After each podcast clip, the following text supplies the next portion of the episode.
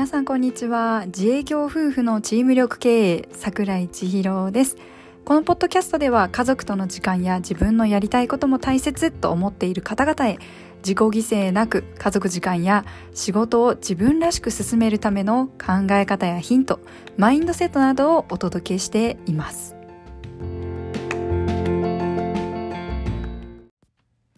いやー、北海道も雪が積もりました。どうも、自営業夫婦のチーム力系、桜井千尋です。さあ、今回は、そのままでいいとありのままでいいは違うということについてお話ししていきます。皆さんは悩んでいる時、苦しんでいる人に対して、そのままでいいんだよ、もう頑張らなくていいんだよって声をかけたことはありませんか？または、自分が苦しい時に、そのままでいいんだよって言葉をかけてもらって、ったことってありませんか？私、これ以前ごっちゃごちゃになってて、本当に申し訳ないけれど、自分自身もそのままでいいんだよって言ってもらえることを待っていたり、そのままでいいんだよって声をかけてもらっていたこともあります。居心地が良かったんですよね。変わらなくていいよ、頑張らなくていいよって言ってもらえるような気がして、言ってもらっているような気がして、ほっとしていたんです。でも、苦しい現状にいるんですよね。苦しいままでいいよって言ってるっておかしくないですか？そうなんです。そのままでいいよって苦しい状況の時にかけるべき言葉じゃないと思うんですよね。苦しい状況にいる人にかけるべき言葉はありのままだと思うんです。あるべき姿のまま、あってそこに存在しているそれだけでいいよ。その存在だけでいいんだよというありのまま。あるがまま。いろんな仮面を誰でもつけています。わかりやすく言うなら、玄関先でチャイムが鳴って、はーいと返事をする時の自分と、やる気が起きない状況で、はーいと返事をする自分。誰でもみんな同じです。自分だけ特別に仮面をかむ持っているわけではないんですよね。みんなそれぞれその時々の顔があります。その中で生きていて、着飾らない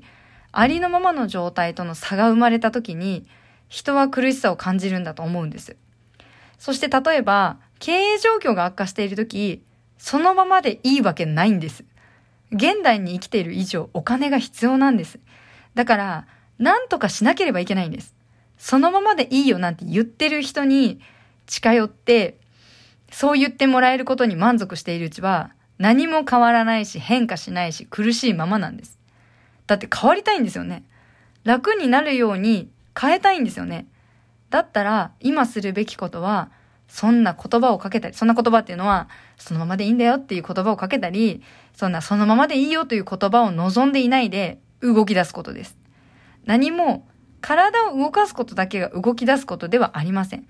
今この瞬間、はっと気がついて、足元を見ていけばいいんです。やることをするのみなんです。やりたいことをそのままにしていても、何も変わらないんです。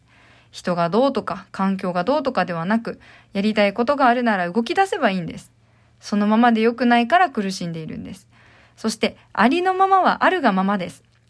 飾り繕うことなく、ということは、ネガティブを感じた自分を否定することなく、ポジティブな自分を肯定することなく、こう思った。ただそれだけを感じるだけです。感じてあげれる余裕がなければ、それは苦しい状況は苦しいままなんです。ありのままでいるためには、受け入れる力が必要です。相手の存在も、相手の課題も、相手の悩みも、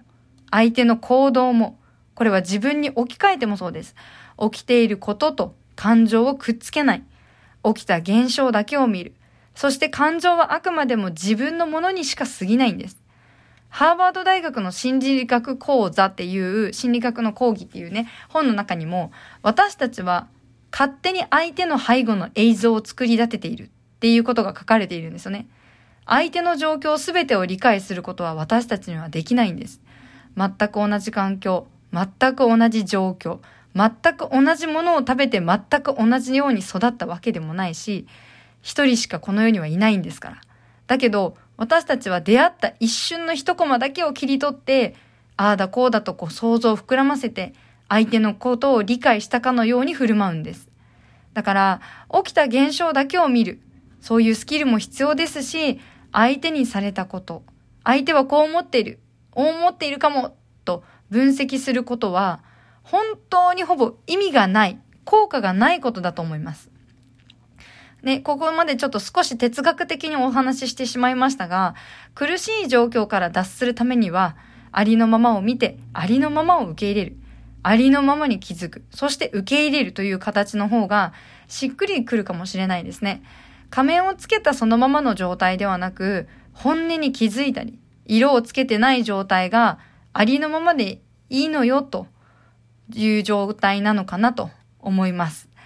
楽になる選択をぜひ選んでいただけたら私も嬉しいです。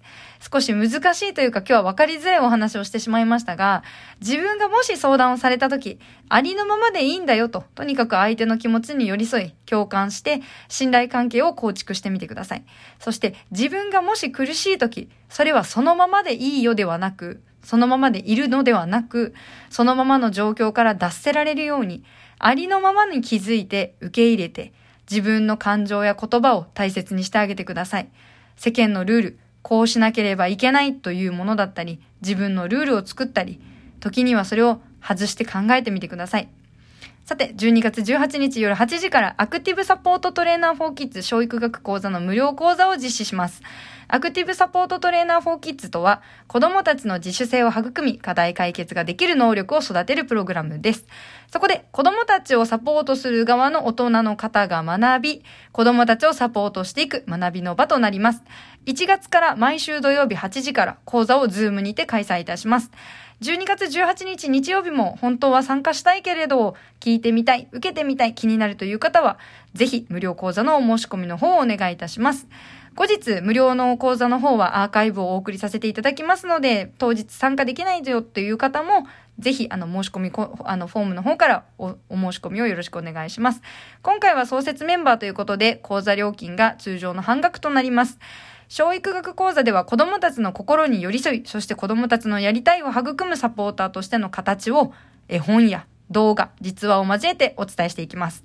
アクティブサポートトレーナー4キッズ、アクティブサポーターでは体の使い方、自宅でのケアの方法、テーピング講座、そして準備運動などで使えるトレーニングや運動方法をお伝えしていきます。こちらの方も桜井鍼灸整骨院のインスタグラムをチェックしていただき、えっ、ー、と、お申し込みの方を告知していきますので、ぜひチェックしてみてください。そして、このアクティブサポートトレーナー4キッズ教育学講座と、アクティブサポーター講座を受講した方限定で、チームビルディング講座に参加することができます。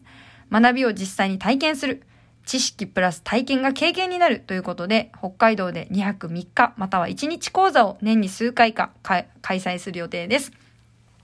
この講座には学んでいる方であれば大人一人でも参加することが可能です。親子参加も可能です。年齢、性別の垣根を越えてチームビルディングを体験してみてください。チームビルディングの様子につきましても、12月18日の無料講座の中身でお伝えしていきます。今日も皆様に、あ今日も最後までお付き合いいただいてありがとうございました。皆様にとって笑顔一溢れる一日となりますように、このありのままっていうところの講座につきまして、ぜひ私にこのありのままを教えてくださった、ありのまま生きる学校という荒牧仁さんのホームページの方もぜひチェックしてみてください。それでは皆さんいってらっしゃい。バイバーイ。